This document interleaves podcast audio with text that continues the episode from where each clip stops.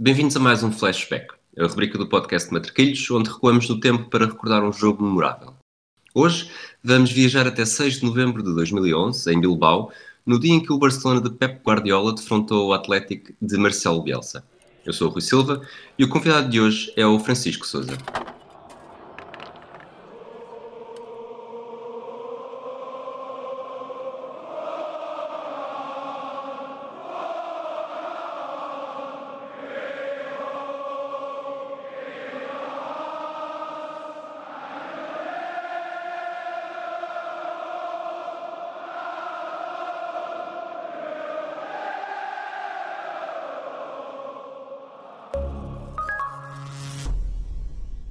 Francisco, estás bom? Tudo bem, Rui, e contigo? Tudo ótimo, sempre pronto para mais um flashback.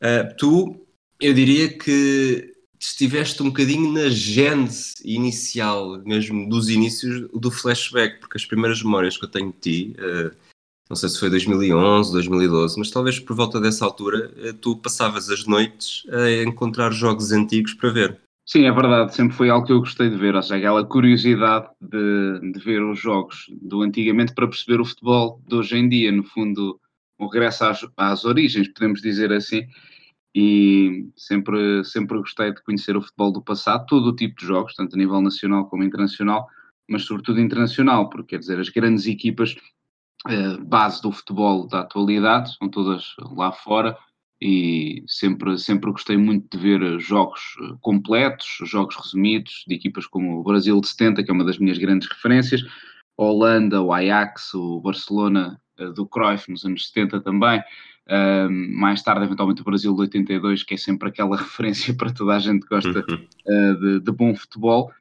mas, mas claro, ver, ver também o grande futebol inglês do, do passado, o próprio futebol húngaro, porque Hoje basta ir ao YouTube e descobrirmos, eh, se quisermos, a mítica partida entre a Inglaterra e a Hungria de 1953 em Wembley, que a Hungria ganhou. Portanto, há de tudo um pouco e, de facto, eu, eu também iniciei por aí. Repara, repara que tudo isto é, é passado, ou seja, eu não vivi nada disto, porque felizmente ainda sou bastante jovem. Exato. Mas, mas até por isso gosto de ter essa, essa curiosidade em perceber o que é que era o futebol antes de eu existir também. Eu sei que esta pergunta é muito difícil, mas Lembras-te de ter havido algum jogo, alguma era, alguma equipa que te tenha deixado muito surpreendido? Ou seja, algo que não sabias necessariamente que tinha existido ou que tinha acontecido daquela forma, mas depois de ter visto um ou mais jogos, uh, teres ficado arrebatado? Eu diria que o exemplo, mesmo conhecendo e sabendo um, o que tinha sido essa seleção, e sobretudo à conta do Pelé, eu fiquei muito surpreendido por ver que o Brasil de, de 70 jogava tão bem. Uh, ou seja, é uma das equipas que mais marca e eu já tive a oportunidade de ver os jogos completos dessa, dessa equipa, ou seja, de fio a pavio no fundo, desde o início até à grande final. E era, na verdade, uma equipa que se aproxima bastante do meu ideal de futebol, ou seja, um futebol ofensivo, com troca de bola, com, com todos os jogadores, no fundo, a participarem também no momento do ataque, e era uma equipa absolutamente prodigiosa, claro que, que havia Pelé, mas havia mais, havia Rivelino, havia Tostão, jogadores absolutamente incríveis nessa, nessa equipa. E do ponto de vista estético do futebol, digamos assim, tendo em conta que muita gente me falava do Brasil de 1982, e é outra das equipas eh, que, eu, que eu adorei ver, eu diria que o Brasil de 1970 terá sido, em termos de futebol jogado, aquela que mais me surpreendeu, mesmo sabendo que tinha enormes talentos. E é curioso que, apesar dessa, dessa busca incessante e curiosa pelo passado, assim que te convidei para ver o flashback, tu foste para o jogo mais recente até agora da rubrica. Porque é que queres explicar assim de repente porque é que foi? Basicamente, porque este jogo marca um bocadinho o que é se calhar eu, eu ganhar um bocadinho o interesse por, por questões mais táticas. Ou seja, na altura já, já tentava perceber no, no fundo o jogo nesse plano Uh, mas este Atlético Barcelona, recordo-me, eu vi o jogo em direto, depois voltei a ver o jogo no dia a seguir. E hum, é um confronto de estilos excepcional, porque são estilos relativamente semelhantes, mas claro que as equipas tiveram uh, de jogar de formas distintas, de se adaptar uma, uma à outra, e é um confronto entre dois treinadores absolutamente icónicos. Um que tem um currículo absolutamente invejável, outro que é criticado precisamente por praticamente não ter currículo. Falo, claro, primeiro de Pep Guardiola e depois de Marcelo Bielsa, mas são treinadores que se adoram, que se respeitam e que se admiram mutuamente, como aliás deu para perceber antes e depois desse jogo, e é um jogo que, para quem quiser assistir, está completo no, no YouTube e com os comentários do, do canal Plus de Espanha, que eu acho que vale realmente a pena para uma pessoa perceber a real dimensão e a espetacularidade daquele jogo.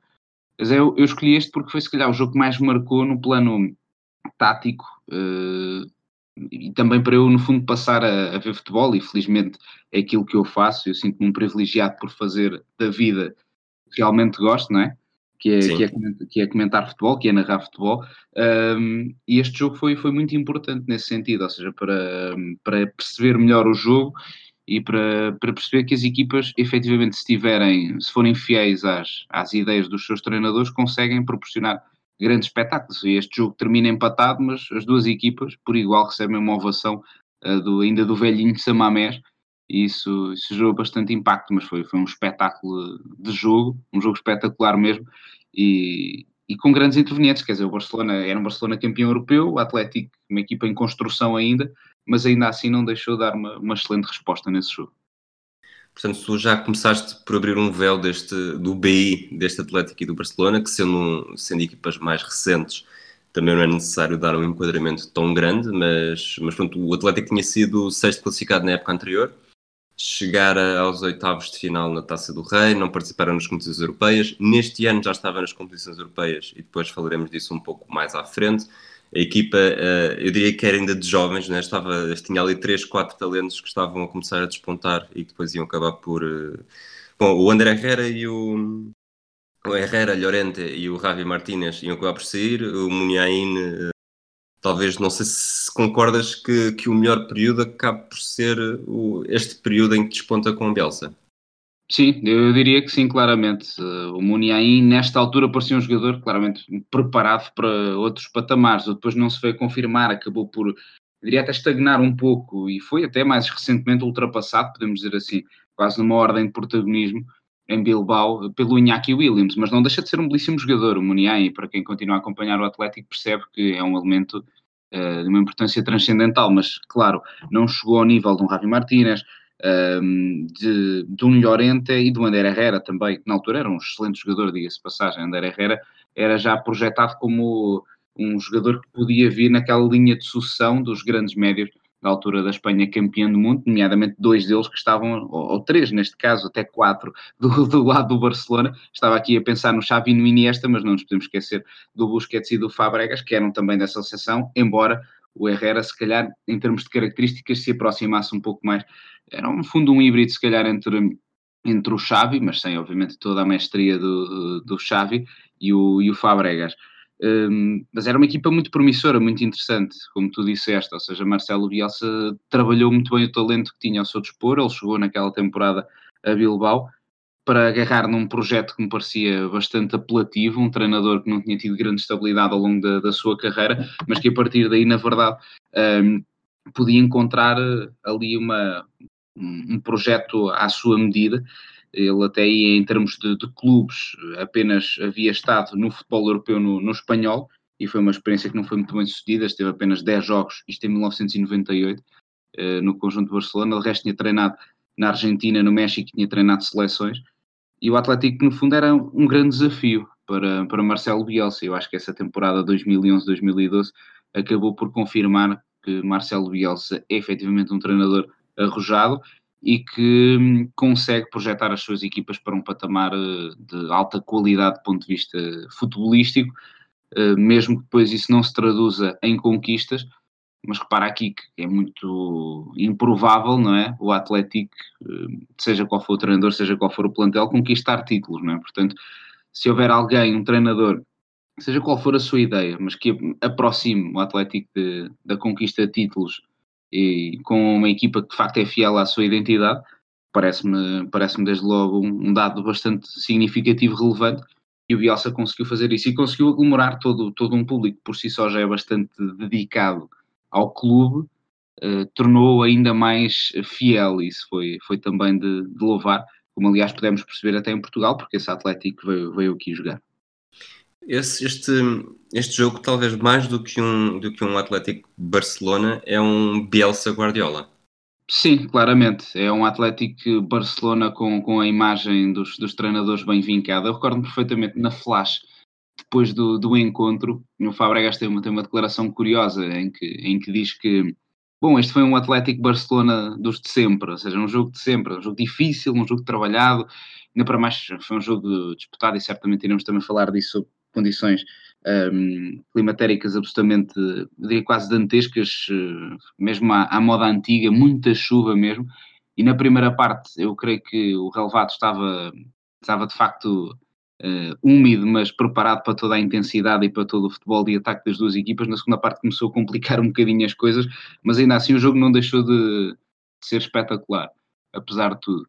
Uh, mas, mas foi isso mesmo, ou seja, um, um jogo que foi mais do que um dos clássicos míticos do futebol espanhol, entre dois dos grandes emblemas da história do futebol espanhol, uh, dois dos emblemas que, que, nunca caíram no fundo. Uh, foi um confronto de estilos estilos, como eu disse, semelhantes. Claro que o Barcelona teve mais posse de bola, mas aí tem de haver sempre uma equipa que tem protagonismo e habitualmente é a equipa que tem também, obviamente, as melhores individualidades. Foi isso que aconteceu, mas o Atlético replicou bem com a pressão individualizada nas zonas mais adiantadas do terreno, com uma capacidade de sair para o ataque incrível, com muitos jogadores também a tentar a pressão alta, a tentar fazer uh, desviar a pressão mais para as laterais para que fosse mais fácil depois também recuperar a bola. Portanto, Bielsa montou toda esta estratégia, tanto mais que o Guardiola, é no, no final dessa partida, que refere também a mítica frase que, que Bielsa conhecia melhor aquele Barcelona que o próprio Guardiola, que os próprios responsáveis do, do Barcelona. E, portanto, tudo isto mostra bem como o treinador argentino também é muito obcecado em, em preparar ao detalhe os, os encontros que as suas equipas disputam, preparar, obviamente, aqueles que são mais complexos e este era definitivamente um jogo eh, de, uma, de um grau de complexidade elevado, tendo em conta, claro, toda a qualidade de um Barcelona que, enfim, não, vamos, não é só pelos títulos, não é só por ser campeão espanhol, por ser campeão europeu, é mesmo uma equipa excepcional, uma das melhores equipas da história, é uma equipa que eu acho que marca claramente uma, uma era revolucionária, podemos dizer já no futebol moderno, no futebol de, do século XXI, e com muito mérito para Guardiola, claro, e Bielsa aqui sobre, sobre fazer bem esse contraponto e o Atlético deu uma, uma grande resposta nesse encontro. O enquadramento deste jogo ficou muito marcado pela, por uma reunião em 2006 na Argentina, por um jantar em 2006 entre, entre os dois treinadores. Numa altura em que Guardiola, na verdade, ainda não era treinador, mas teve, teve a curiosidade de, de falar com Bielsa sobre futebol. O que, é que, o que é que nos consegues dizer sobre isso? O que é que nos podes dizer sobre isso? Sim, há sempre uma, uma ligação e o Guardiola nunca deixou de o afirmar que, que Bielsa para ele é uma inspiração, já chegou a dizer inclusive que é o melhor treinador do mundo. Um, e, é, e é perceptível que tudo aquilo que é Pep Guardiola também como treinador bebe, bebe muito de, daquilo que são também as ideias de Marcelo Bielsa ter o protagonismo no jogo, procurar dominar com bola, ter o controle de todas as situações, eu acho que isso é fundamental são, são treinadores que, que nesse sentido uh, se destacam bastante e, e, que no fundo são, são treinadores que eles, eles os dois são, são medrosos, não é? São, são treinadores que têm medo e por terem medo gostam de ter, eh, digamos, o controle todo o tipo de, eh, de situações no jogo. São, são obcecados com, com o detalhe, com o não, no fundo, não se deixarem levar uh, pelos, pelos diferentes ritmos de um, de um jogo eh, claro que nem sempre isso é possível, obviamente, porque do outro lado está um adversário que também tem a sua competência, tem os seus méritos e faz por contrariar a estratégia destas equipas, mas acho que o Guardiola se baseia muito também no, no ideal de, de Bielsa, naquilo que é obviamente a filosofia do, do técnico argentino, e, e, essa conversa que tu dizes em 2006 foi também marcante para dar, digamos, um impulso à carreira de, de Pep Guardiola, que obviamente um, tem princípios de jogo muito bem definidos, de jogo muito bem definido e inspirado, cá está, pelo trabalho de, de, grandes treinadores da história. Claro, o facto de ter trabalhado com Cruyff foi, foi absolutamente fundamental, ele sempre o referiu também, mas outros treinadores, claro, também inspiraram Guardiola, Saki, naturalmente, Bielsa, obviamente, foi um treinador uh, mais recentemente, é certo, mas que teve também grande preponderância e essas conversas, esses detalhes. Estava aqui a esquecer do treinador argentino, Menotti, claro, um treinador que também uh, é admirado por Guardiola, uh, e visto se calhar na Argentina como demasiado romântico, mas a verdade é que, não sei se haverá romantismo em demasia, eu acho que há sobretudo uma crença naquilo que são as próprias ideias, e no fundo Guardiola bebe tudo isto destes treinadores míticos e, e tenta depois transportar para, para aquilo que são as suas ideias, a sua filosofia, e isso tem sido notório ao longo da carreira. Eu acho que Guardiola, no fundo, dá uma expressão em termos de conquistas, claro que sempre trabalhando em grandes equipas, equipas absolutamente incríveis, mas dá uma expressão de, de vitória, ou seja, de conquista de troféus, uh, a uma ideia de jogo que para muitos era tida como romântica apenas e que, enfim, se calhar não levava uh, com tanta frequência a vitórias, mas se olharmos ao, ao currículo do técnico catalão, tudo isto acaba um pouco desmentido, ou pelo menos uh, fica a ideia clara que sim, é possível vencer praticando um futebol atrativo, um futebol de posse, uh, domínio, e eu acho que era um bocadinho essa ideia que se calhar passava muitas vezes para o exterior, era que este tipo de treinadores acabavam por não ganhar tantas vezes quanto os outros, mas isso era um pouco um equívoco e acho que Guardiola no fundo veio demonstrar isso sobre esse. Naturalmente, este encontro entre Guardiola e Bielsa foi muito destacado no, nas conferências de imprensa pré-jogo. Eh, e sobre isso, o Guardiola disse: Bielsa recebeu-me quando já não era jogador e tratou-me muito bem. Falaram-me maravilhas dele, tinha interesse em conhecê-lo e esse encontro reforçou a minha admiração. Gosto dele por ser tão autêntico, tão atrevido. Com ele, aprendi a jogar ao ataque, independentemente do adversário está preparadíssimo e deixa sempre a sua imagem de marca na Argentina, no México, no Chile. Ele diz também, e isto vai ao encontro daquilo que tu disseste, uh, só estivemos juntos uma vez. Por isso, por respeito, não o posso tratar por amigo e tive mais influência de outros treinadores, como Cruyff e Reschak, com quem estive oito anos. Uh, depois também sobre esse, essa busca incessante pelo detalhe, Uh, Guardiola diz: uh, Foi um prazer preparar este jogo, tentar adivinhar o que nos vão fazer e pensar o que poderemos nós fazer. Vai ser um duelo fantástico com duas equipas a atacar sem parar. Depois elogia também a forma como este Atlético já é a cara de Bielsa. Uh, em resposta, Bielsa nega qualquer paternidade no estilo do Barcelona. Portanto, comparando com Guardiola, Bielsa é sempre uma pessoa muito mais, mais fechada nas conferências de imprensa também e diz: uh, o Barcelona transmite uma mensagem de maior consistência que vai perdurar na memória dos que adoram futebol. Os meios e ferramentas que Guardiola utiliza são contraculturais e revolucionários. Este Barcelona é especial não pelos resultados nem pelo sistema tático. Numa época em que os números são tudo, o Barcelona emite uma mensagem ainda mais importante que vai perdurar na memória sobre como queremos atacar e defender. Portanto, isto, mais uma vez, isto vai ao encontro daquilo que tu disseste, em que realmente o Barcelona faz história pela forma como se apresenta a jogar futebol, mas depois tem a cereja no topo do bolo porque consegue ganhar títulos e, e entrar na, na, memória coletiva, porque daqui a 20, 30, 40 anos a gente vai falar deste Barcelona de, dos anos 2010, 2009 e seguintes, como provavelmente uh, tu há pouco estavas a falar do Brasil de 70 ou do Brasil de 82.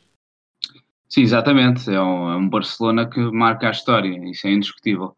Mas curioso vermos aí o contraponto, por acaso também tinha reparado nessas declarações e já à época era muito jovem, tinha 18 anos na altura deste, deste encontro, mas lembro-me ter visto as conferências de imprensa de, de antevisão uh, dos, dos jogos e fiquei absolutamente admirado, ou seja, por, por perceber que na verdade uh, estava ali uh, um potencial tremendo para, para o dia seguinte, para o que iria ser este jogo, tendo em conta as declarações dos, dos dois treinadores.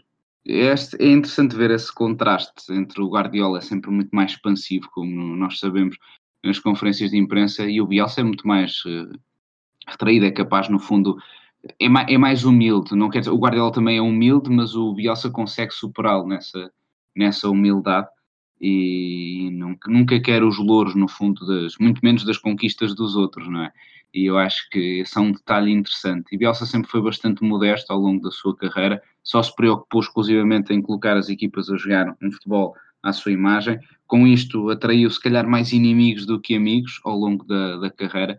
Um, mas cá está, é um bocadinho essa, essa ideia que uh, o, o, Borges, que é, e por falar em, em Bielsa, em, Argentina, o Borges, que é dos maiores escritores argentinos de sempre, se não o maior, uh, dizia que, enfim, uh, os amigos muitas vezes não se precisam de ver muitas vezes para serem amigos, nem e quando se encontram, é? quando se voltam a encontrar, não precisam estar a falar das coisas da vida, enfim, de, de, como está a família, de como estão os filhos, etc.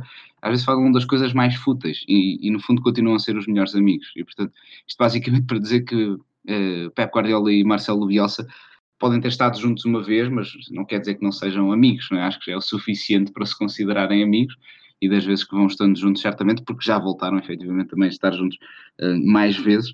Uh, e é, é interessante uma pessoa, uma pessoa refletir sobre, sobre o que é também este, sobre o que são estes comportamentos do Bielsa e perceber que se calhar toda, toda esta humildade também e toda esta modéstia se calhar justifica um pouco também ele é quase anti, e é, não é quase, é mesmo anti-vedeta, e portanto isto também justifica o facto de nunca ter sido um treinador de proa, de elite, nunca ter estado nos grandes clubes do futebol, do futebol europeu, do futebol mundial, é verdade, orientou aqui clubes relevantes, é um facto, uh, e seleções, nomeadamente, esteve na Argentina, esteve na seleção chilena também, ehm, mas diria que o clube mais expressivo que, que, treinou foi o Marselha, que é, um, que é um dos maiores clubes do futebol francês, mas que à dimensão europeia, enfim, não tem o mesmo relevo que tem, por exemplo, o Barcelona, o Real Madrid, um Bayern, um Liverpool, em todas as outras equipas do futebol inglês.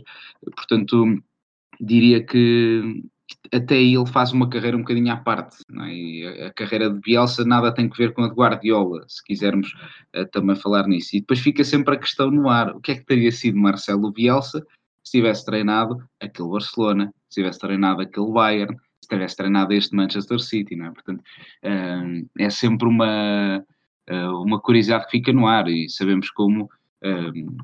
Guardiola ganhou tudo isto e perguntamos: será que Bielsa seria capaz também de vencer todos estes troféus ao longo da carreira? Se já teria eventualmente também troféus de bolador ou de melhor do mundo da FIFA eh, para, para melhor treinador? Não sabemos, fica a questão no ar. Certo é que nunca houve um clube de pro que tivesse apostado em Bielsa também devido a este, este, esta personalidade, este caráter. É, é, é, na verdade, uma pessoa que entra em choque com muitas vezes com os dirigentes, com, com alguns jogadores, com adeptos, mas há também, por outro lado, quem, quem ganha grande admiração por ele, pela, pela identidade das suas equipas. Isso parece-me bastante destacável. E, e, Guardiola tem, obviamente, essa admiração uh, imensa por, por Bielsa, porque, porque é uma personagem que foge um bocadinho da, da lógica, quase podemos dizer, utilizando uma expressão bem americana, do establishment do futebol. Nada tem que ver com isso. E o Guardiola é alguém do establishment que quer fugir desse establishment, porque no fundo quer vencer com ideias bem vincadas, com ah, um futebol em posse, apoiado, com um ideal romântico, e na verdade tem conseguido isso mas ao mesmo tempo gosta de o fazer eh, de forma muito própria, não é? Muito, muito segura de si, uh, inspirado nos outros, como o próprio refere, claro, ele não tem vergonha de o assumir, que no fundo aquilo que é a sua identidade, ou neste caso a identidade das suas equipas, as ideias de jogo, uh, são baseadas em, uh, basicamente, em em processos que vêm de, de, outras equipas, daquilo que ele foi aprendendo enquanto jogador, que já aprendeu, obviamente, também nos estágios como treinador, e tudo aquilo que vai aprendendo também ao longo da vida uh, como treinador com outros uh, treinadores.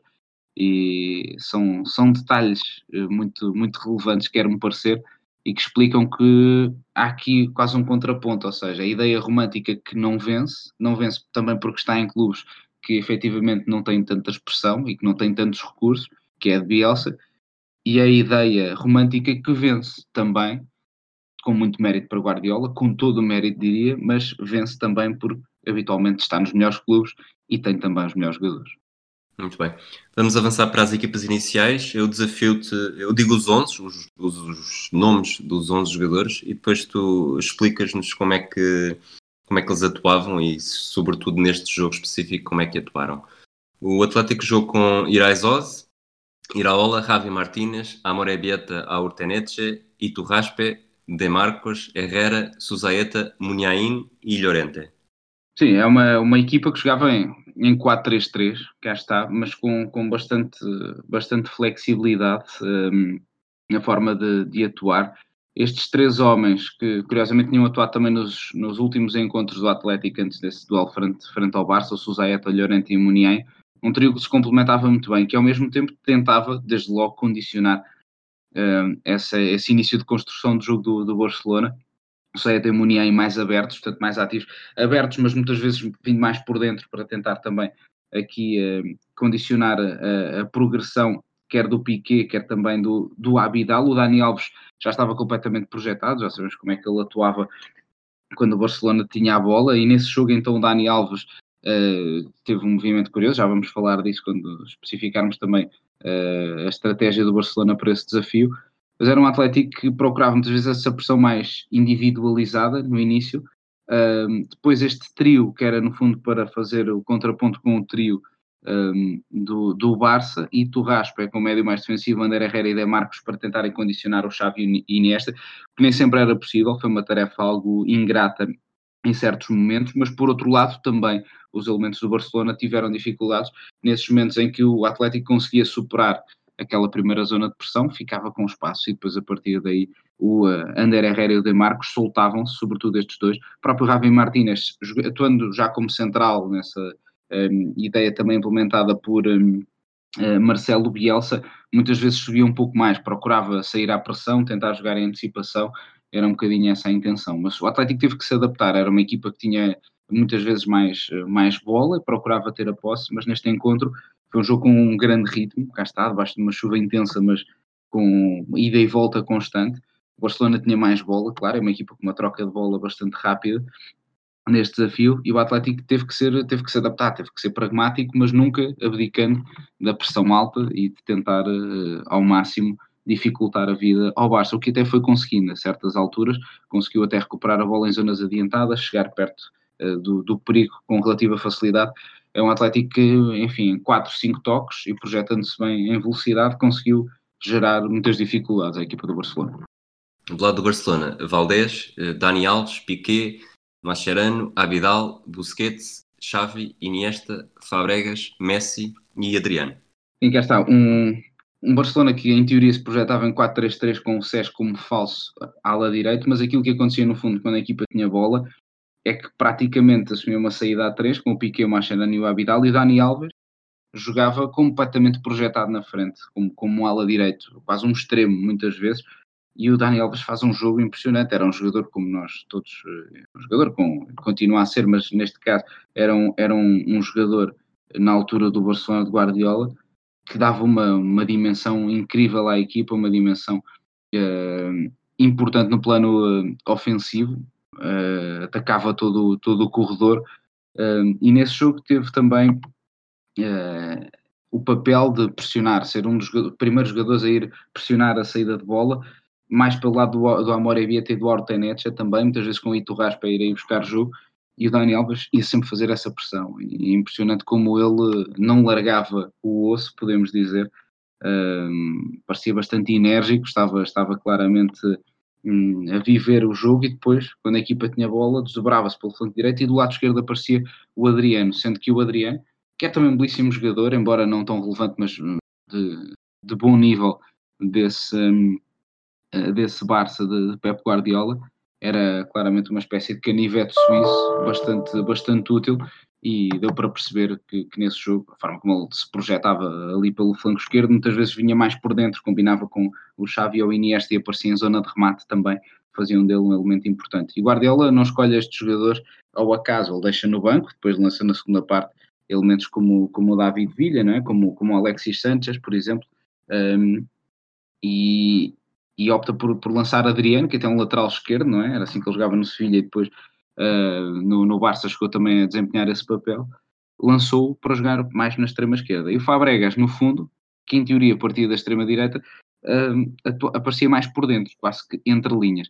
E depois também é importante perceber, e obviamente eu tive que voltar a ver este encontro com todo o gosto, porque é um jogo absolutamente marcante, a forma como Messi era um jogador naturalmente distinto, já passou quase uma década deste, deste encontro, mais de oito anos, a forma como Messi era um jogador que ocupava uma porção de terreno muito maior em todo o ataque. Ele andava pela esquerda, pela direita, pela zona central, fazia conduções mais, mais longas em progressão com bola. Hoje em dia é um jogador, claro, que se tem vindo a adaptar à, à mudança, à passagem dos, dos tempos. Claro, é um jogador que fisicamente já não tem a mesma disponibilidade, e na altura era um Messi muito mais deambulante, andava por todo o lado e Fabregas ocupava aquele espaço entre linhas. Faz um grande jogo, diga-se passagem, Sérgio Fabregas, marca de resto o primeiro gol do Barça e é um jogador que me parece que foi fundamental nesta partida para fazer essa ligação entre o meio-campo e o, e o ataque, com o Messi a estar também muito solto, sempre, sempre irreverente, uh, movimentações excepcionais. Xavi faz também uma grande partida.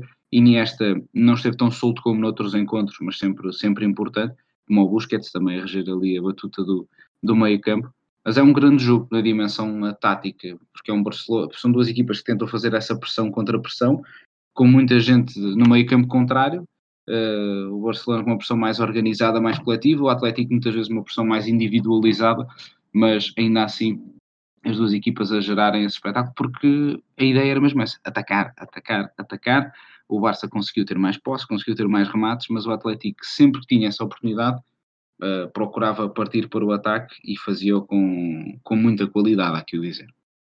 Acho que o build-up deste jogo foi tão grande que, que as equipas, sobretudo nos primeiros minutos, pareciam estar ali a jogar um, um jogo do sério, em que, em que num jogo destes tão, tão equilibrado e com na, na, forma de querer jogar e ter a bola e, e progredir com, com um passe curto ou pelo menos com um passe inteligente rápido, uh, forçar o adversário a bater na frente era quase uma vitória. Era um jogo de era um jogo de pescar de olhos e o primeiro a pescar, neste caso a, bater a, a, bola na frente, era quase um, um pequeno triunfo para quem os conseguia obrigar a isso.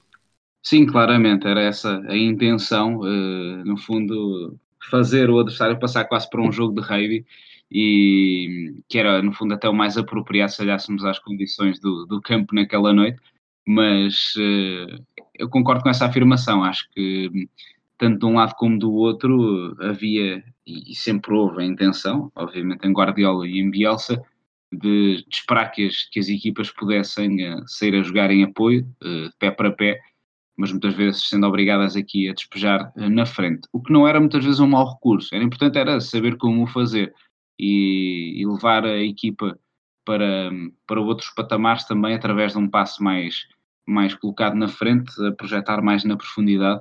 O Atlético, de resto, consegue gerar ali duas ou três situações uh, de perigo através desses passos longos, tal como o Barcelona numa ou noutra situação, mas, mas no fundo era um bocadinho esse jogo do, da expectativa, ou seja, havia todo, uma, todo um enquadramento para este encontro uh, em que esperava-se que as duas equipas pudessem uh, atacar ali de, de forma uh, mais, mais apoiada, não é? uma construção muito mais uh, elaborada, o que nem sempre é possível, e nestes casos não, não é possível toda uma equipa fazer, ou neste caso duas equipas, fazerem isso durante o jogo inteiro, e deu para perceber de resto que, hum, regra geral, houve um Barcelona que aproveitando o facto do adversário ter eh, também essa intenção de pressionar alto, até tinha uma construção se calhar mais agilizada do que noutros encontros, ou seja, continuava a construir pé para pé, mas uh, talvez também pelo estado do relevado colocava outra velocidade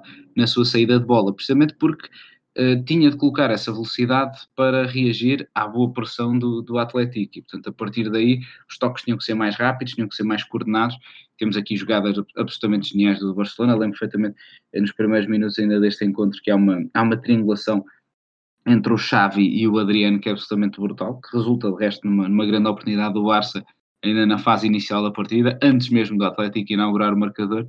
E isto mostra bem que tinha que ser um Barcelona também muito mais ágil, porque do outro lado estava um adversário bastante competente nesses momentos da, da pressão e, e, era, era o desafio, claro, era ver qual era a equipa que batia menos bola na frente. Claro que essa equipa acabou por ser uh, o Barcelona, ainda assim, mas, uh, mas o Atlético, por sua vez, quando conseguia superar essas linhas de pressão, ao mesmo tempo também era bastante, bastante rápido e, e tinha, no fundo, essa comodidade em sair uh, em apoios rápidos, ou seja, em, em, apoios, mas em velocidade, e construir rapidamente uma, uma, uma ocasião com 4, 5 unidades a aparecerem na zona da frente, porque este Atlético, parecendo, parecendo uma equipa, e sendo uma equipa, claro, inferior do ponto de vista técnico este Barcelona, era uma equipa ainda assim com, com excelentes intérpretes, basta aqui olhar para Ander Herrera, para Muniain, para Demarcos, uh, Javi Martínez, próprios uh, Suzaeta e uh, Suzaeta, Muniain são jogadores também de, de bom nível técnico, e conseguiram desequilibrar uh, em certos momentos nesta, nesta partida e foram jogadores absolutamente fundamentais também nessa grande temporada uh, do, do Atlético. O jogo foi tão. Sobretudo o início do jogo, em que a chuva, eh, sendo chuva e incomodando, e o relevado estava cada vez mais empapado, foi ficando cada vez mais empapado durante o jogo. Eu acho que na primeira parte ajudou mais do que piorou, porque, porque o futebol ficou mais rápido, a bola deslizava mais rápido a nível da relva, uh, e ouvindo a, a, a transmissão no Canal Plus espanhol. Uh, acho que logo. Acho que ainda não são 15 minutos e o comentador diz: Não passámos ainda dos 15 minutos e já parece uma batalha de horas. Que ritmo do jogo. E realmente, tu ouvires os comentadores, uh, sentias-te quase cansado. Tudo bem que os espanhóis têm um ritmo talvez um bocadinho para a televisão, parece quase o nosso ritmo de rádio, mas, mas a forma como eles trocavam a bola e o nível de detalhe e de pormenor que havia uh, era esgotante Sim, Rui, sem dúvida. E eu recordo-me desses comentários já da altura e depois vi o jogo agora e é absolutamente alucinante. Eles têm várias expressões dessa. O jogo é comentado pelo mítico Michael Robinson, sempre com o seu cerrado sotaque uh, britânico. Um, e, e, mas falando em espanhol, obviamente, e ele, uh, no fundo, estava sempre a frisar esse ritmo absolutamente alucinante e os comentadores uh, estavam, estavam fascinados com, com o nível de jogo, mas não surpreendidos, ou seja, aquilo estava a corresponder, no fundo, às expectativas, uh, até dada altura, mas eu acho que no final acaba até por superar um pouco as, as melhores expectativas. É um pouco isso, a chuva eu creio que também ajuda nessa primeira parte. Na segunda parte o relevado ficou um bocadinho mais empapado, mais pesado, uh, ainda assim as equipas não abdicaram do, dos seus princípios de jogo, mas notava-se que já não havia a mesma fluidez. No primeiro tempo, foi indiscutivelmente um fator que eu acho que beneficiou aquele ritmo, enfim, eu diria quase louco uh, de, de, jogo, de, de ataque, parada, resposta constante de um lado e do outro. O Barça com mais ataque, é verdade, mas o Atlético sempre podia sair também rapidamente e em apoio para o ataque.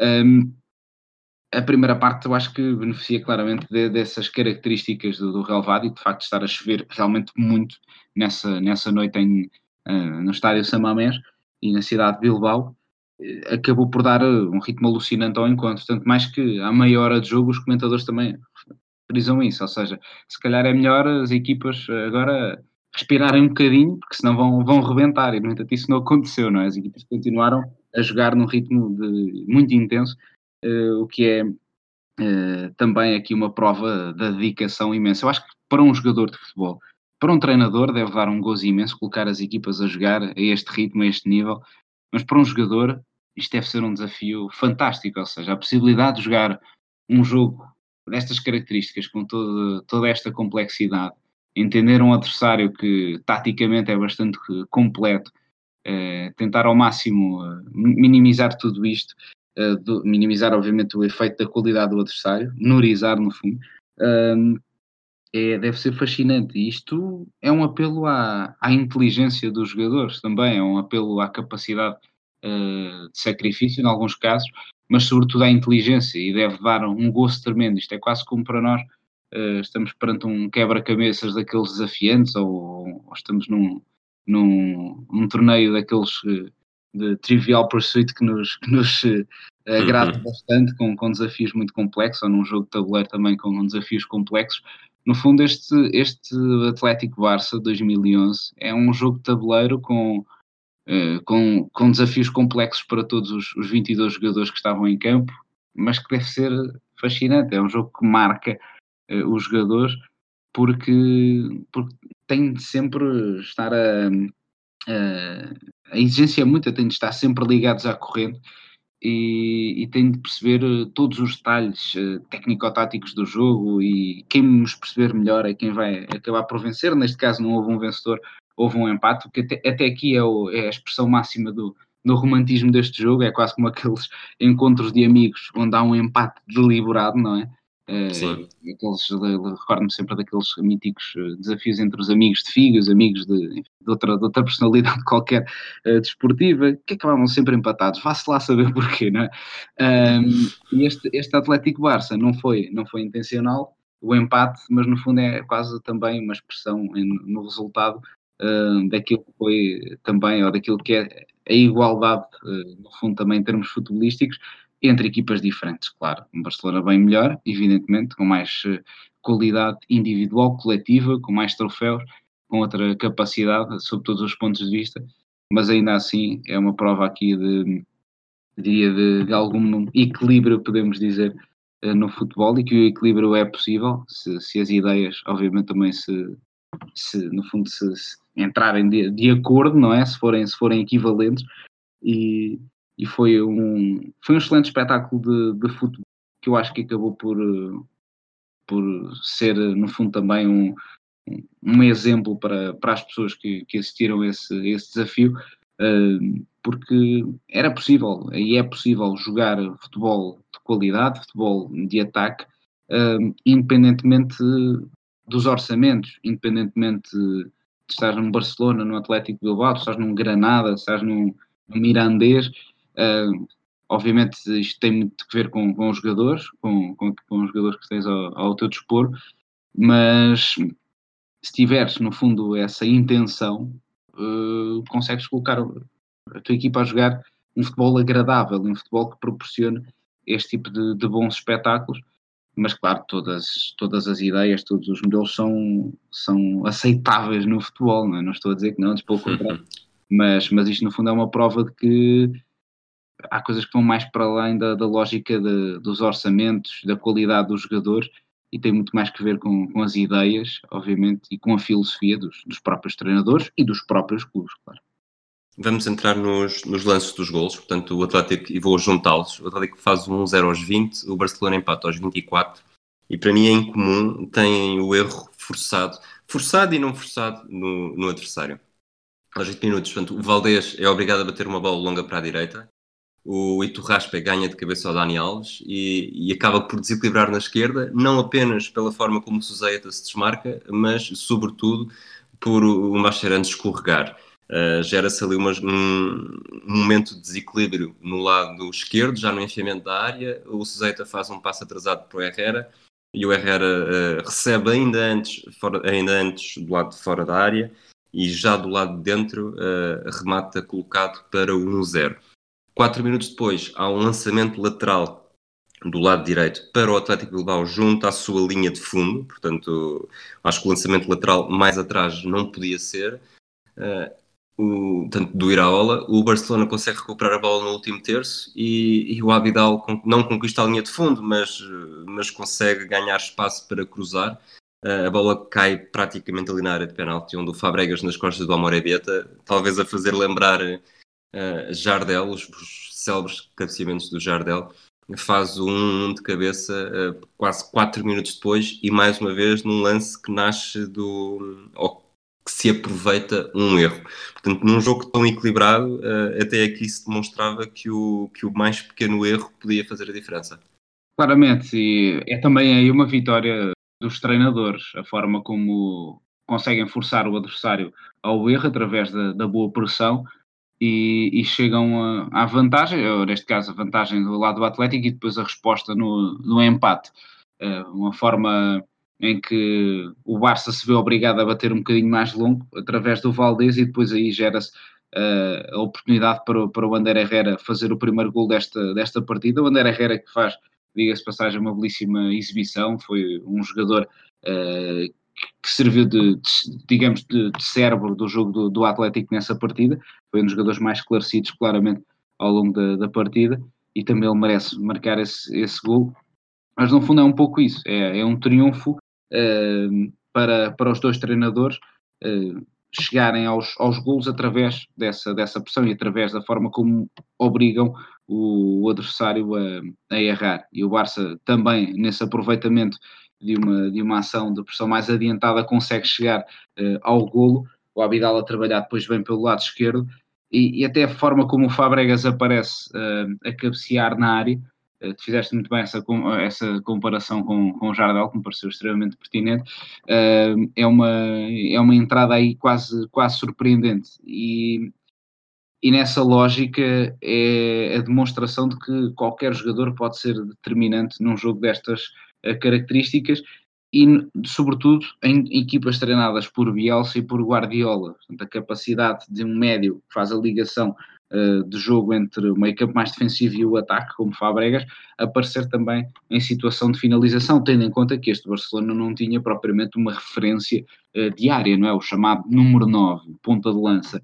E, e o Atlético, por outro lado, tinha, mas o Llorente, até tendo feito um trabalho relevante em alguns momentos, acabou por não, não ter demasiado protagonismo uh, nessa partida do ponto de vista ofensivo. Portanto, é aqui, uh, no fundo, também essa, essa demonstração de que as duas equipas com unidades diferentes, com jogadores de características diferentes nos ataques, ainda assim conseguiram promover esse, esse, bom, esse bom espetáculo e, sobretudo, apresentando aqui jogadores de características distintas conseguiram gerar oportunidades, uh, muitas vezes de forma até semelhante. Eu, eu diria que o, o futebol é um jogo, é um jogo de, de erros e é um jogo de, sobretudo, de resposta aos erros. A equipa que revelar melhor capacidade de responder aos erros, eh, é aquela que está sempre mais, mais pronta a vencer. E neste encontro, diria que tudo se gera um bocadinho à base de erros, não é? Tu falas nestes golos, mas certamente já vamos ver os golos que aparecem na segunda parte. São iguais. É, exatamente, também acabam por surgir precisamente uh, na sequência de, de, falhas, no caso do Barça, não é? Uh, que, que, dá vantagem novamente ao Atlético e depois uma falha tremenda do Iraizós que, que acaba por lançar o Barça para o empate final. Este gol sofrido pelo Barcelona foi o primeiro em 896 minutos, portanto Valdés ficou a 28 de bater o recorde uh, nacional espanhol do Abel Recino. Uh, depois, aos 30 minutos, a tal expressão que tu disseste também tinha havido dos comentadores. Uh, há jogos de 90 minutos que provocam menos cansaço físico do que estes 30 minutos estão a dar. E, e, talvez agora avançando também aqui, acelerando um bocadinho como o Messi, uh, o jogo é muito marcado, como disseste há pouco também. Há três, quatro jogadas aqui entre o igual e o intervalo em que o Messi é igual a si próprio, ou pelo menos igual a si próprio nesta, nesta era da sua carreira, e desequilibra muito também através da, das progressões com bola uh, a desequilibrar. Sim, claramente. Este é, é um, é um é um jogo em que Messi faz, faz toda a diferença. Messi, por certo acaba a fazer o primeiro gol fora de casa um, na temporada, nessa partida, uma temporada na qual ele acabou com 50 golos no campeonato. Foi verdadeiramente impressionante essa disputa entre Leo Messi e, e Cristiano Ronaldo. Uh, recordo que neste ano o, o, Real Madrid foi o campeão, o mítico Real Madrid de José Mourinho, dos 100 pontos um, em La Liga. E, e, de facto o Messi é um jogador, eh, como todos sabemos, à parte não é, de, desta, desta modalidade. E, e, este é um jogo que revela bem isso. Ele só marca um golo, uh, não teve um protagonismo desmesurado, não, não fez um hat-trick, não fez um póquer, mas se olharmos a toda a história do encontro, se olharmos aos 90 minutos, percebemos a, a verdadeira dimensão de Messi, ou seja, um dilúvio autêntico, uma noite de chuva perante um adversário difícil, muito competente sob todos os pontos de vista, e Messi andava por ali quase como, como se nada fosse, ou seja, carregando muitas vezes a equipa às costas no plano ofensivo, sem que a equipa precisasse ser carregada às costas, porque era na verdade uma equipa que se fazia valer a sua ideia de jogo e do, do fator coletivo, muitas vezes, este Barcelona de Pep Guardiola. Mas Messi dava depois também uh, um acrescente de qualidade tremendo e, e desequilibrava de forma, de forma constante em progressão. Um Messi diferente daquele que vemos hoje em dia, claro, porque era o Messi também com, com outra outra capacidade física, ele na altura tinha um, 24 anos ainda, uh, portanto ainda era bastante, ainda era bastante jovem, uh, era um Messi, podemos dizer, quase na, na, flor da idade, mas que já, já, era, já era um dos melhores do mundo, já tinha prémios, já, já tinha vencido também a, a Champions em três ocasiões, portanto já era um jogador obviamente com, com, essa, com essa relevância.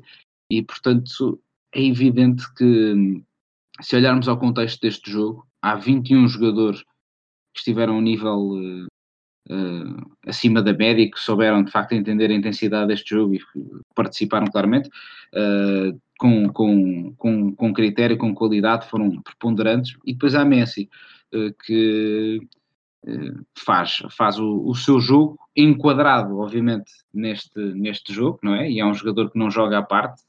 Vamos lá fazer uma comparação com um jogador que muitas vezes parece à parte do jogo e parece de facto viver noutro mundo e não viver na, na, na equipa em que está a jogar. Por exemplo, Mário Balotelli é um desses exemplos. É um jogador que parece aliado às situações. O Messi joga um jogo à parte do, do próprio jogo, mas está sempre ligado ao jogo. Uh, e é sempre fundamental naquilo que é uh, o, todo o tipo de processo, sobretudo o processo ofensivo na, na, equipa do Barça. Isso foi visível nessa partida. Aquelas conduções uh, incessantes, a forma como conseguia desequilibrar com os seus movimentos de, de ruptura a estrutura defensiva do Atlético, geravam sempre o pânico, mas na verdade o Atlético soube aguentar bem também toda esta, toda esta qualidade e toda esta magia de Messi, até esse fatídico minuto 90 mais um, e aí uh, surge a, a, qualidade de Messi, mas aproveitando um erro colossal, claro, do outro lado. Depois, se, falar, se falei de Messi e se falarmos de Messi, acho que também não consigo fugir às, àquelas famosas reviengas, tanto do Xavi como do Iniesta, em que eles estão depressa, estão em movimentos laterais, estão depressa, estão virados para um lado, como depois se viram para o outro. E eu escrevi aqui enquanto estava a ver o jogo que o mais próximo na vida real que existe uh, sou eu quando saio de casa e de repente me lembro que afinal tenho o carro estacionado do outro lado.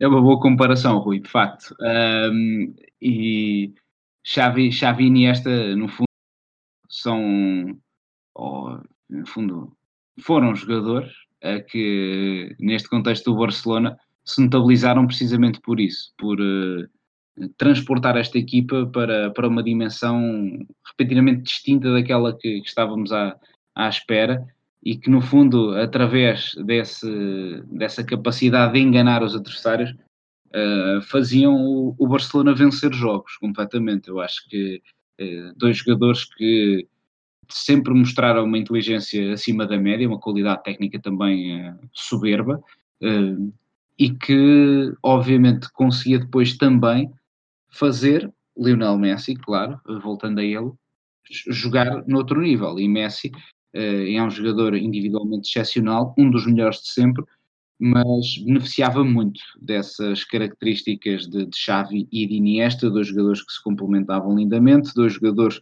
que tinham uma quase que um radar nas botas, pela forma como encontravam linhas de passe com tremenda precisão, e dois jogadores que no fundo confirmam aquela lógica de que mais importante do que ter velocidade propriamente dita, a velocidade física, ter velocidade de raciocínio. Eles pensavam sempre uh, um passo à frente dos outros, ou até dois ou três passos, e isso fazia a diferença claramente neste, neste Barcelona, que era uma equipa que, do ponto de vista da exigência mental, uh, era, era tremenda, e esta ideia de jogo do Guardiola exige muito dos jogadores, do ponto de vista mental, eles têm que estar sempre um passo à frente, pelo menos, dos adversários. E Xavi e Iniesta traduziam isto na, na perfeição. E é interessante ver isto, como tínhamos aqui jogadores de características eh, distintas, mesmo entre os médios. O Fabregas é um jogador de grande qualidade técnica, mas que no fundo fazia mais ligação uh, entre, entre linhas. Era um jogador que procurava desequilibrar uh, e aparecia muitas vezes também em movimentos de ruptura, não com a tremenda qualidade técnica de Messi, mas movimentos sempre diferentes de Xavi e Iniesta, que no fundo ponderavam mais o jogo, jogavam com outra, uh, com outra classe, com outra suplência e tinha tudo que ver, claro, com um, ehm, as próprias características destes dois homens que se encaixavam muito bem, na perfeição, diria mesmo, nesta, nesta filosofia do, do Barça e, e era, era, era constante, não é? Com essa, essa qualidade, porque podiam ter um jogo enfim, mais apagado, e todos têm, claro, uh, mesmo os, os, melhores jogadores do mundo, mas por norma sempre foram os fiéis da balança, sempre eram aqueles jogadores que mantinham o mesmo, o mesmo registro de jogo para jogo e habitualmente conseguiam sacar um coelho da cartola.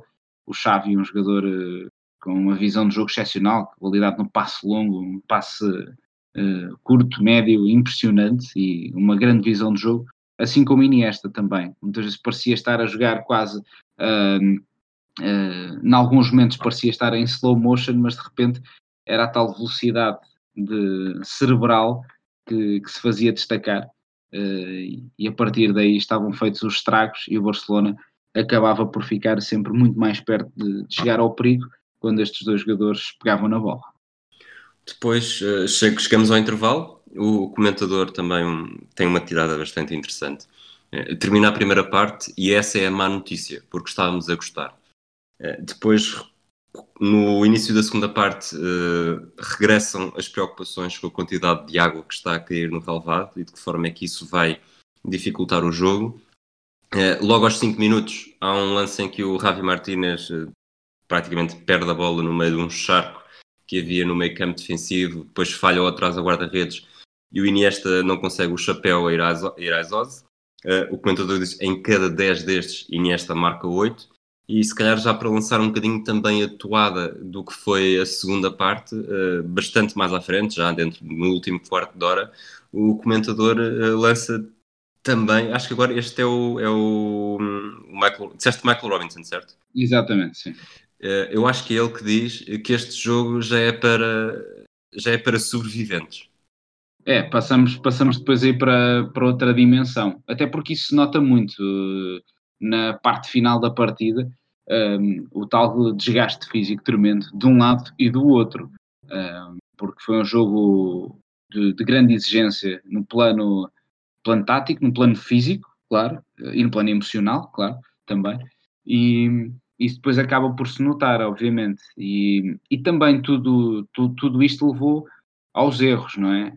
As tais características eh, do jogo, eh, clima adverso, obviamente, o facto do Rabat estar eh, encharcado, vemos isso no, lance do empate do Barcelona, vemos também noutras situações de jogo, mas claro que sabemos que correr à chuva não é de todo desagradável, mas mas pesa, e pesa sobretudo depois também o facto de, do relevado acumular muita água e a bola não sai com tanta fluidez, e isto obriga a que os jogadores tenham uma maior exigência física, e isso foi, foi perceptível na segunda parte. Na segunda parte teve menos uh, qualidade, porque também o relevado estava mais pesado, mas ainda assim é admirável a forma como o Barcelona uh, e o Atlético tentam sempre sair a jogar Deixa-me, desculpa, deixa-me interromper-te, só já que estás a falar disso, para fazer uma pergunta exatamente sobre esse aspecto. Eu acho que não há dúvida que a primeira parte é tecnicamente muito mais agradável. Mas tendo em conta o, a degradação do, do estado do relevado, achas que a segunda parte consegue ser mais técnica, ou seja, consegue explorar mais a técnica dos jogadores, apesar do resultado, uh, do resultado da tradução do, do futebol que nós víamos uh, não seja tão bom como o da primeira parte. Não sei se me estou a explicar bem, portanto vou, vou dizer de outra forma. Uh, os jogadores tiveram de, de, recorrer muito mais à sua capacidade técnica na segunda parte para tornar o jogo agradável com aquelas condições do que fizeram na primeira.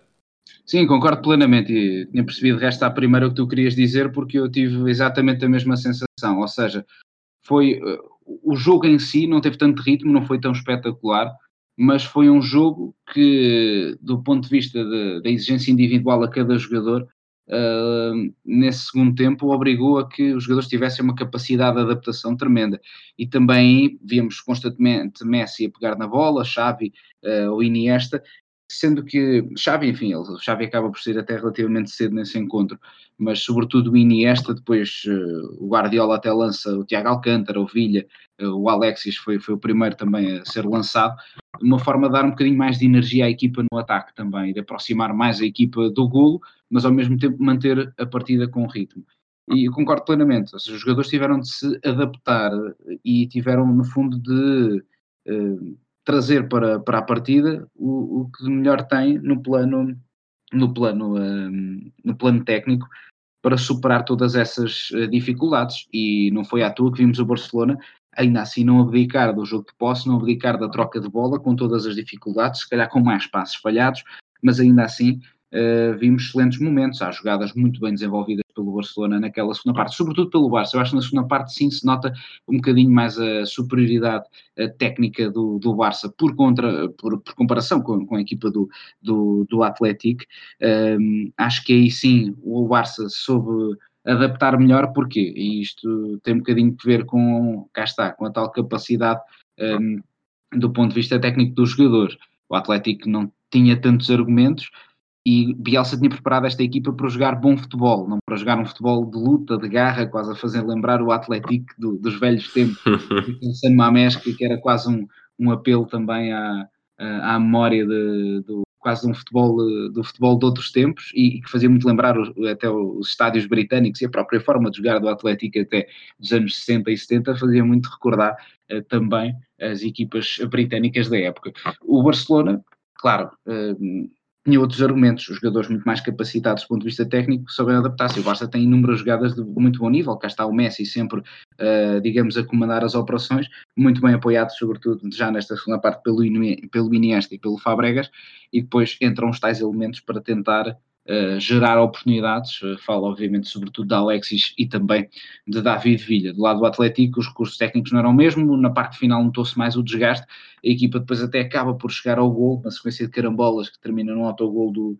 do Gerard Piquet, e foi, foi um golo feliz para o Atlético. Mas o Atlético, por outro lado, mesmo não tendo a mesma capacidade técnica, não abdicando dos princípios, uh, tornou, tornava sempre uma equipa ameaçadora, perigosa havia mais Barça, mas o Atlético não deixava de, de ter também uh, protagonismo e de procurar manter-se hum, bem vivo dentro, dentro da partida. Eu acho que essa capacidade de resistência que é tantas vezes associada a equipas mais de luta, de, de agressividade, de espírito, não é? aquelas equipas que praticam se calhar um futebol mais, mais direto, mais de choque, mais físico, Uh, eu acho que essas características também surgem nas equipas que procuram mais um futebol de, de toque, um futebol uh, esteticamente mais agradável, podemos chamar assim, equipas mais de ataque. Também essas equipas conseguem uh, e têm de ter esse instinto de sobrevivência que tu de resto também citaste bem da parte dos, dos comentadores espanhóis, né? que já era um jogo para sobreviventes, e é um facto, efetivamente, já era porque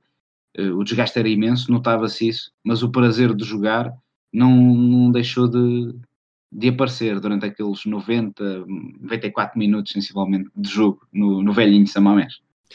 Depois, eh, fazendo só assim um filme de jogo rápido do que se passou até ao, ao gol do Atlético, o, o, Alexis entra no lugar do Xavi aos 61, o Villa entra no lugar do Adriano aos 72, e depois o tal lance do golo, uh, que é a tal carambola que falaste, que na verdade começa com o, com o Mascherano a ceder canto depois de um atraso da linha do meio campo. Eu acho que ele mede Portanto, o relvado estava muito, estava muito encharcado, muito empapado, às vezes a bola já não circulava. Eu acho que os jogadores foram adaptando também a forma como faziam os passes e ele tentou levantar demasiado a bola para não aprender, para não aprender na relva antes de chegar ao Valdez e depois acaba por medir completamente mal e a bola sai pela linha de fundo. Uh, é curioso que aqui também os, os comentadores destacam o facto de os jogadores do Atlético estarem a subir para o canto a passo para ganhar todo o tempo possível para respirar e recuperar uh, a respiração. Depois, ao tal, uh, é batido o canto, o Abidal é o primeiro que corta uh, contra a Llorente e depois a bola vai na direção da baliza e é o Piquet que acaba por confirmar praticamente em cima da linha de gol. faltavam 10 minutos para o final do jogo, Bielsa com zero substituições e eu acho que aqui Portanto, o Barcelona estaria no seu. Este Barcelona de Guardiola estaria no seu apogeu. Uh, tudo bem que não seria campeão este ano, nem, nem seria campeão europeu, mas era campeão europeu, era campeão nacional em título. Uh, estava claramente muitos furos acima em estilo de futebol jogado e mesmo de, de, reputação europeia e mundial. E eu acho que o, que o Atlético Bilbao e qualquer outra equipa sentiria o mesmo, que é estamos a ganhar este Barcelona a 10 minutos do fim uh, as condições são, são muito adversas uh, e sente-se aquele, utilizando uma expressão merengue, sente-se quase um medo cénico de será que vamos conseguir, vamos conseguir aguentar este resultado? E depois o cerco do Barcelona na área do Atlético começa a, a intensificar-se. Sim, foi quase um convite do, do Atlético que o Barcelona acabasse por chegar ao empate. o Barça era uma equipa que se mantinha sempre uh, fiel à, à, sua imagem e não, não abdicou de, de, manter essa forma de atacar organizado, um ataque posicional sempre forte. O Atlético, na parte final, depois de chegar a esse golo, uh, que surge, como dizias, depois de um canto, enfim, essa série de, de ressaltos, termina com o autogol do, do Gerard Piquet. É um golo feliz, claro. Uh, e aí o, o Bielsa sente que, que a partida está, está na, nas mãos do Atlético, mas sem qualquer substituição, começa a fazer uma gestão uh, de, de, troca, faz aqui a troca dos jogadores de forma também a fechar um bocadinho mais o jogo. É uma tendência que acaba por ser quase natural, é um recurso defensivo dos, uh, dos treinadores, mas também tem muito que ver, claro, com, com o tal desgaste físico. E, e, no fundo é preparar-se para o assalto do, do Barcelona. quer queiramos, quer não, a estratégia do Atlético até podia ter sido bem sucedida, se não tem havido aquele deslize que resulta no, no gol do Messi. E portanto lançou, lançou jogadores de características distintas, um médio centro, características mais defensivas, o Inigo Pérez, o Ibai Gomes, um extremo, que é um jogador também capaz de pressionar, para o lugar de Muniain, chamada troca por troca, e depois lançou São José para o lugar do Llorente, na altura em que o Messi acaba por fazer o, o 2-2 mas foi uma boa resposta do Barça. O Barça estava, no fundo, com, com tudo. O Guardiola, como se diz na gíria, colocou a carne toda no assador e lançou para essa parte final um, o, o Villa um, e o Tiago Alcântara, já depois de ter lançado também o, o Alexis. E nesse sentido, a equipa um, estava, obviamente, em busca de, da vitória. E fica essa imagem.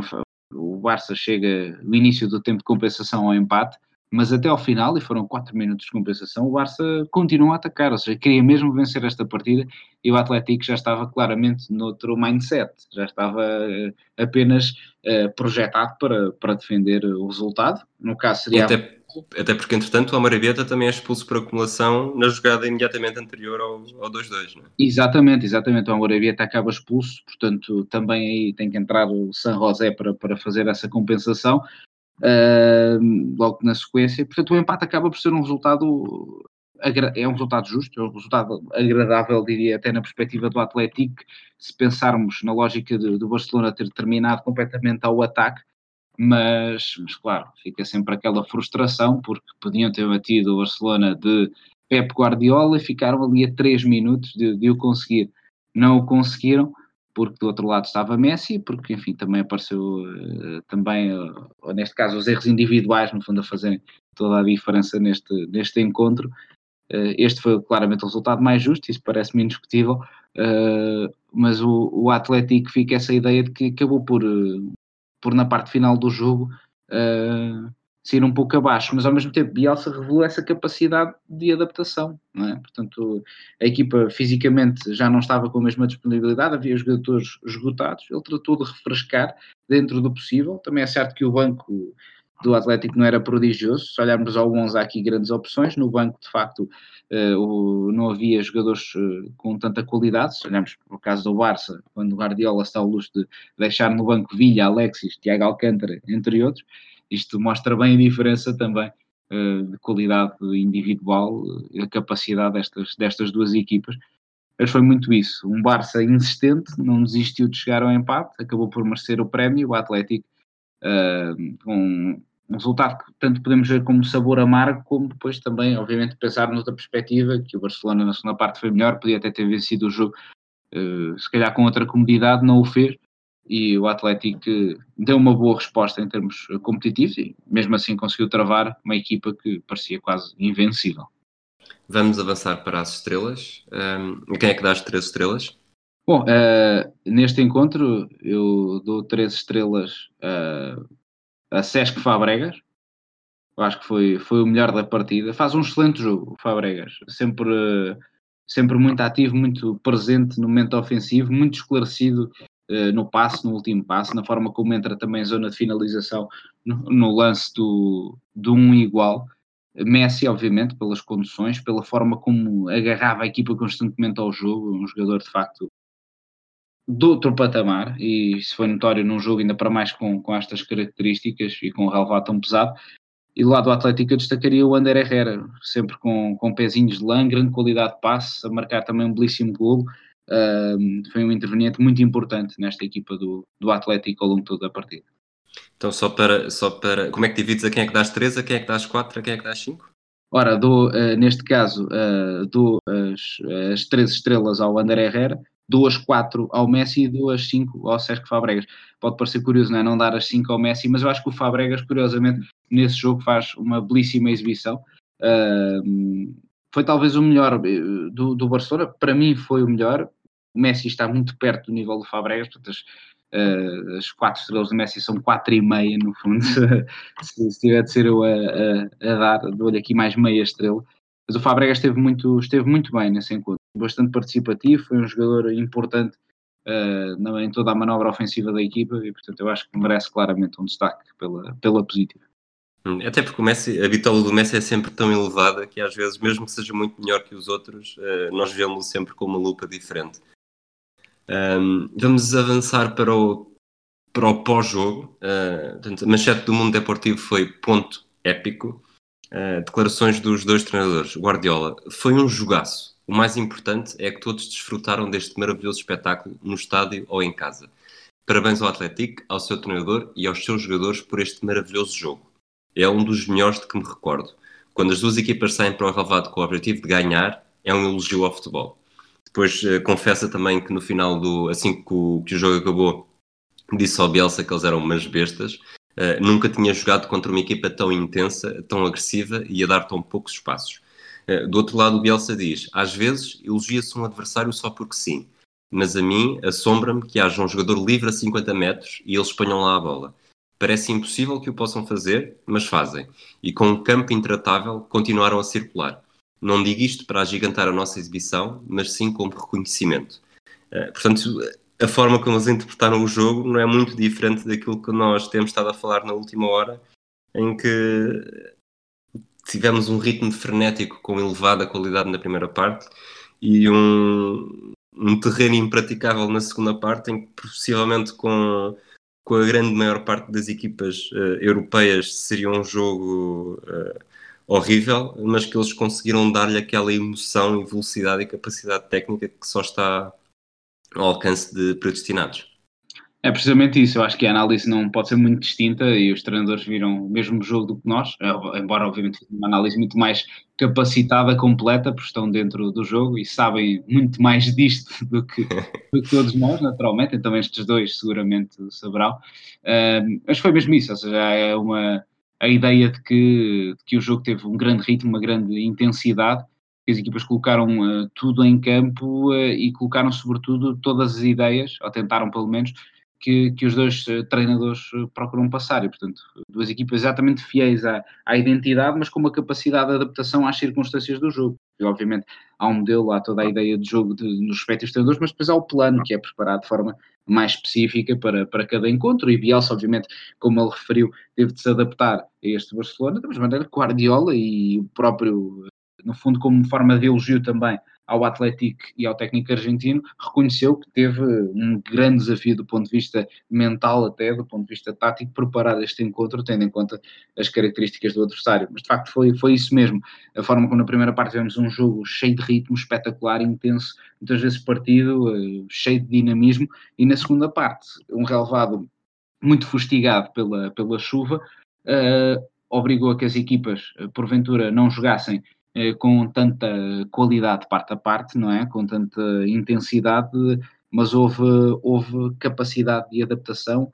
Houve um Barcelona que, do ponto de vista técnico, superiorizou, mas houve um Atlético capaz de dar resposta também na forma como se comportou em termos táticos, na forma como, se, como organizou, como tentou fazer a pressão pelo menos até o minuto 75. Depois daí já houve uh, um bocadinho mais de desgaste também acumulado, obviamente, de um lado e do outro, mas mais notório na, na, na turma basca e eu acho que as declarações de, dos treinadores refletem precisamente aquilo que foi um jogo absolutamente espetacular, um jogo, diria, marcante uh, também para as próprias carreiras destes treinadores e dos jogadores, claro.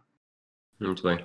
Para terminar, fazer uma pequena, um pequeno filme do que foi a temporada depois. Portanto, depois desta jornada, o Barcelona ficou a 3 pontos do Real Madrid. Como tu já disseste, o Real Madrid seria campeão com 100, eh, o Barcelona segundo classificado com 91. Na Taça do Rei, as duas equipas voltaram a defrontar-se na final, em Madrid, no Vicente Calderón. O Barcelona venceu 3-0 com dois gols de Pedro Rodrigues e um de Messi. Nas competições europeias foi eliminado pelo Chelsea na meia-final. Foi, como também disseste, foi o ano de Guardiola. Uh, o Messi terminou o campeonato com 50 gols depois de fazer um póquer ao espanhol no derby, de, no derby da Catalunha. Do outro lado, o Atlético Bilbao ia chegar à final da Liga Europa, uh, perdida para o Atlético de Madrid depois de eliminar o Sporting na meia-final. Uh, como te disse, perdeu a final da Taça do Rei também. No campeonato foi décimo, com 49 pontos. e teve mais empates e derrotas, 13, do que vitórias, 12. Uh, olhando para trás, o que é que achas que, que este jogo deixou como legado? Este jogo deixa como legado, acima de tudo, a, a imagem de que, independentemente de, das características dos clubes, da, dos orçamentos, independentemente uh, daquilo que é uh, também a própria qualidade técnica individual dos respectivos jogadores, uh, é possível jogar-se bom futebol. E este jogo mostra que este Atlético era altamente competitivo. E, de, e no fundo este jogo foi também, deixa como legado para os encontros, uh, no fundo fica o legado uh, da história, claro, mas ficou um, ficou um legado na altura imediato para outros jogos dessa temporada do Atlético. Esse jogo permitiu àqueles, àqueles jogadores, permitiu ao, ao Clube Vasco perceber que era possível competir contra qualquer adversário. E não é à toa que o Atlético tem outras partidas absolutamente memoráveis nessa época. Eu recordo-me sempre daquela mítica vitória em Old Trafford por 3-2 na Liga Europa, com uma exibição extraordinária. Era outro jogo que eu até podia ter destacado aqui, mas eu preferi destacar este confronto de estilos entre treinadores, não focar-me tanto em Bielsa e nesse Atlético, claro. Vitória também no terreno do Schalke por 4-2 há vários jogos absolutamente épicos do, do Atlético durante, durante essa temporada. Mesmo na Copa do Rei tem tido um percurso relativamente acessível, não deixou de ser um Atlético bastante competente e que faz uma, uma Copa espetacular.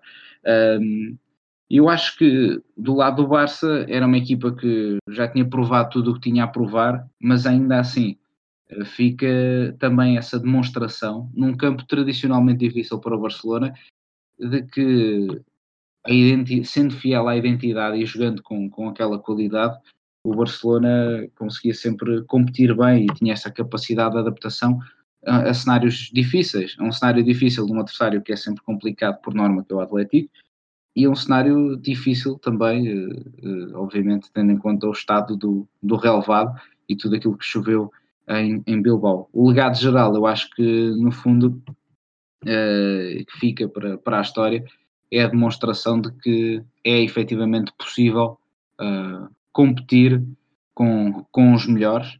Isto é já, digamos, vertente, ou neste caso, olhando mais por isto para o, para o lado do, do Atlético, é possível competir contra os melhores, é possível competir contra uma das melhores equipas da história. Um, com, com ideias bem fixas, com, com capacidade para uh, aqui para bater no fundo um adversário de grande nível e com uma identidade bem, bem vincada, bem fiel, sendo uma equipa marcadamente ofensiva, mas ao mesmo tempo com uma capacidade não é? e com características de adaptação a um adversário que era absolutamente extraordinário, espetacular, uma, uma das melhores equipas de, de sempre. Este jogo mostra no fundo aquilo que são Bielsa e Guardiola na sua essência. Portanto, dois treinadores que são tão admirados por razões uh, muitas vezes distintas, é certo, mas que na Gênesis no fundo têm, têm as mesmas ideias, têm um pouco a mesma uh, filosofia, expressam-na de forma diferente, de, de formas diferentes, trabalham em equipas com características diferentes, claro, em clubes com características diferentes, mas são dois treinadores que eu acho que, claro, são um alvo de, de admiração e se o são, é com toda a razão de ser e é por, por jogos como este, ou seja, porque são treinadores uh, loucos, cada um louco à sua, à sua medida, mas apenas o Bielsa é tratado como é louco, mas Guardiola também é louco à sua medida, claro, e, mas que acho que são mais, mais eh, perspicazes, mais inteligentes a dormir do que, do que muitos outros, uh, com, com os olhos bem abertos e bem, e bem despertos, porque, porque percebem muito disto, percebem muito o que é o futebol e, sobretudo, são fiéis à sua identidade, não fogem àquela imagem. Eu acho que é isso que, que passa, sobretudo cá para fora, e foi isso que proporcionou, no fundo, todo este espetáculo maravilhoso que foram estes 90 minutos. Foi um jogo da jornada 12, não mais que isso, não foi nenhuma final, não foi nenhuma partida que tivesse decidido um, um título, mas, mas foi um jogo que eu acho que, que marcou claramente no plano tático, uh, no plano técnico, claro, e é um jogo, sobretudo, que mostra bem aquilo que são dois treinadores que eu acho que, eh, independentemente de todos os títulos, no caso de um, muito mais do que do outro, são treinadores que eu acho que vão marcar indiscutivelmente a história do futebol. Muito bem, Francisco. Obrigado por teres aceitado o convite de, ter, de vir aqui ao Flashback. Ora, essa foi um gosto e espero ser convidado para uma próxima ocasião. tá ok, muito obrigado. Obrigado também a todos aqueles que nos ouviram. Nós eh, já temos os próximos flashbacks todos alinhavados também. Princípio haverá novidades daqui a, daqui a duas semanas. Eh, um abraço a todos e até à próxima.